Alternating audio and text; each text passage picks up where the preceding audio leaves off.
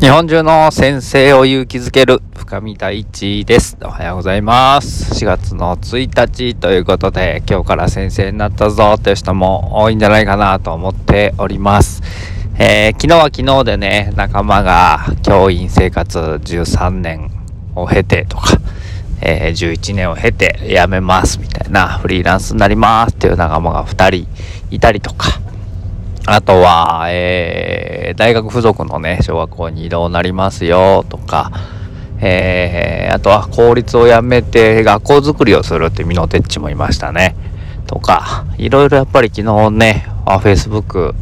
あまり夜見てなかったんですけど、朝起きて見てみると、結構みんながそういろんな動きをしてるんだなっていうことが分かって、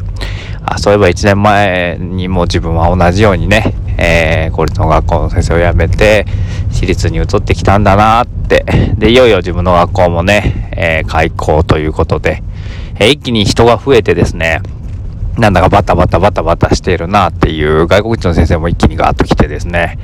えー、やっぱりそこの先生とのコミュニケーションのね、測り方とかも結構難しいなと思いながら、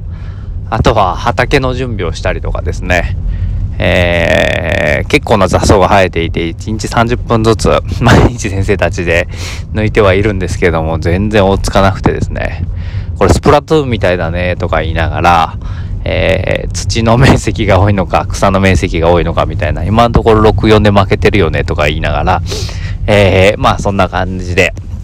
えー、毎日を過ごしておりますという形です。今日は多分職員会がね、入ってくるんじゃないのかなっていうふうに思っていますけれども、ぼちぼちやっていきたいなと思っております。はい。で、何を言おうとしたんだっけな。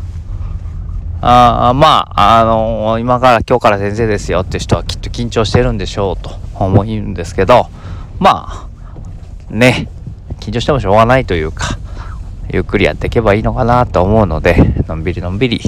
やっていってくださいねというようなことが伝えたくて今日はこの話をしております。はい。なんか、なんていうのかな、全部をやろうと思っても無理なので、うん。なんかこう、目の前のこと、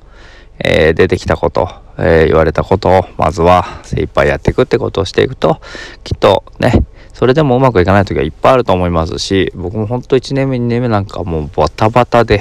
ぐちゃぐちゃで 本当子供たちにも申し訳なかったなと思うんですけど、その1年目、2年目があるからこそ今があるなっていうふうに思えるので、なんか、こう、いきなりね、えー、パッとできるようにはならないと思いますけれども、そんな風にやっていけたらいいんじゃないのかなっていうふうに思っております。ということで、え、4月1日、エイプリルフールですけど、面白い嘘でもつきながら、笑顔をね、